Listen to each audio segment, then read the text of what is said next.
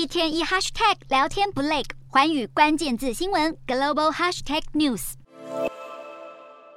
香港特首李家超赴泰国出席 APEC 峰会后返港，在机场筛检新冠病毒出现阳性确诊，目前正在隔离中。李家超在 APEC 峰会期间曾经坐在中国国家主席习近平旁边，和习近平交谈，报告香港的情况。当时两人都没有戴口罩。虽然李家超在曼谷四天期间每天快筛都是阴性，但外界还是不免联想习近平是否会跟着确诊。尽管北京当局持续坚持严格动态清零，但还是无法阻止疫情持续蔓延。就连防疫特别严格的首都北京，也连续出现输入病例。当地政府宣布，从二十二号开始，所有进入北京的人都要接受落地三天三检。抵达后的前三天，每天都必须完成一次核酸检测，没有出现阴性结果，就必须居家不外出。大规模的核酸检测是中国防控疫情的主要手段之一，但一轮又一轮的大规模检测，显然也造成部分地方财政吃紧。当局二十一号发布新规定，表示没有社区传播风险的地方可以不用进行区域核酸检测，也有部分地方政府开始要求民众自费检查，引发民怨。中国自制的新冠口服药阿兹夫定片日前传出在电商平台开始贩售，每瓶卖到三百五十人民币。约新台币一千五百三十元，不过开卖当天午间就被紧急下架。多名专家警告，阿兹夫定详细的临床试验结果还没有完全公布，